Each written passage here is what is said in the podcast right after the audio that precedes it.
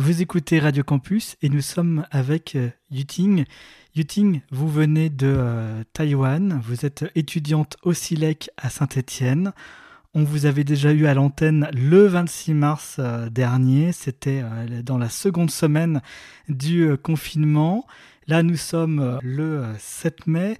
Comment s'est passé ce ce gros mois, un peu plus d'un mois, presque, presque un mois et demi de, de, confinement.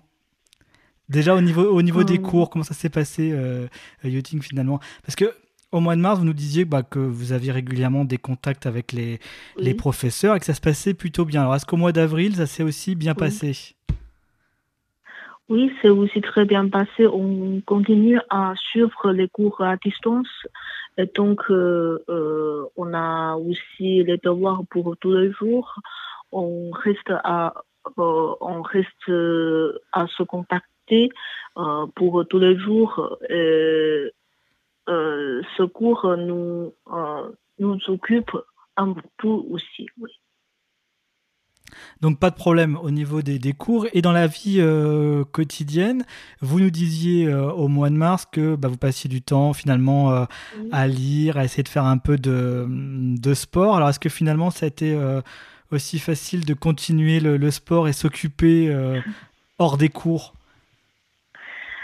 Oui, on, en général, euh, ma vie n'a pas beaucoup changé. Je cuisine, euh, j'ai aussi cuisiné, euh, j'ai aussi fait du sport chez moi. Mais maintenant, euh, s'il n'y a pas beaucoup de gens euh, dans la rue, je vais courir un peu euh, parce que en fait, c'est pas mon habitude de faire du sport à l'intérieur, donc il me faut de temps en temps sortir. Ouais.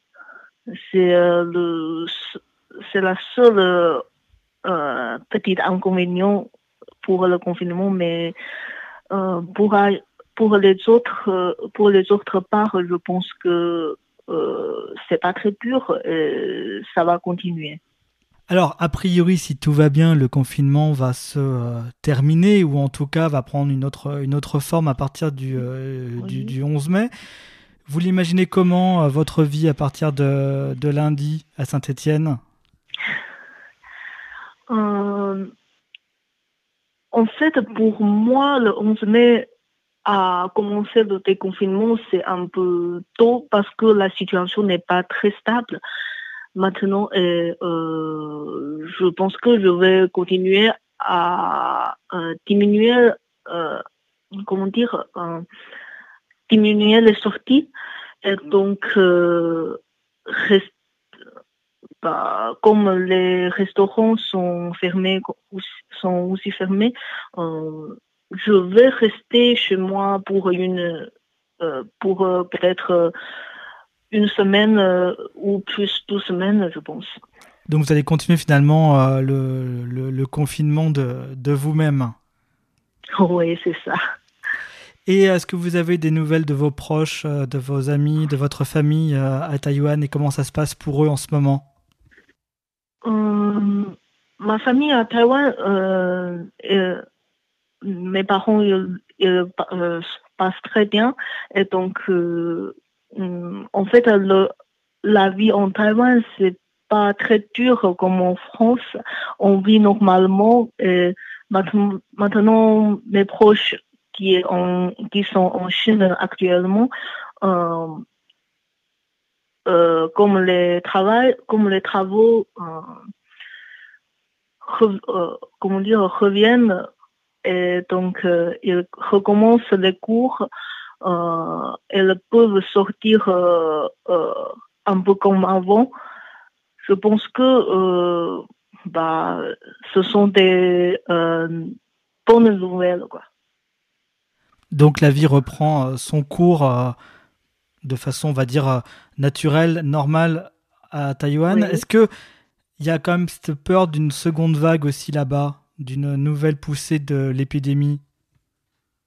Euh, À Taïwan, je pense que c'est pas une très grande, euh, c'est pas un très grand danger parce que il y a il y a peut-être quelques cas, quelques nouveaux cas par semaine, mais il n'y a pas une vague comme en France ou comme en, dans, les autres, dans les autres pays. en Chine, on, réagit par les mesures très sévères, donc il n'y a c'est pas très dangereux non plus.